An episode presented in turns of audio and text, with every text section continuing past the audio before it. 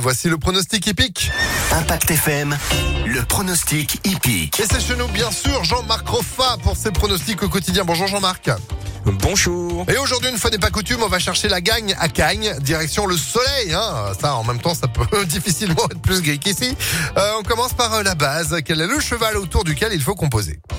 Alors c'est le 4 Kama très chuchoté à Cagnes-sur-Mer. Euh, elle vient de passer favorite euh, ce matin à cote PMU. Euh, elle est estimée, elle va pouliner au printemps. C'est l'une de ses dernières courses et surtout, elle ne finit jamais plus loin que quatrième. Donc c'est une base absolue ce numéro 4. Eh ben, on retient. Votre coup de cœur pour aujourd'hui, lundi, vous avez vu qui?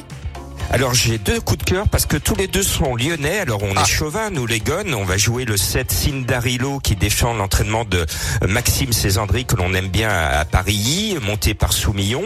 Donc le 7, mais aussi le 9 Acclam. C'est notre lyonnais Jean-Pierre Gauvin avec Antonio Orani, un jockey euh, de talent.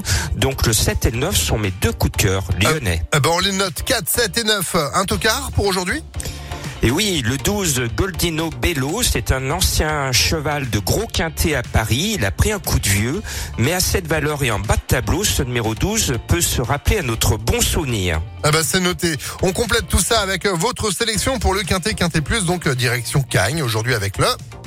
Alors, je pense que le 8 Forchester va quand même gagner. Donc le 8, le 7, le 9, le 4, le 12, le 2, le 5 et le 13. Pour avoir plus d'infos, plus de pronos, rejoignez-moi sur le www.pronoducœur.fr. Et comme d'habitude, ImpactFM.fr pour retrouver en replay évidemment ces pronostics. Merci beaucoup Jean-Marc, belle journée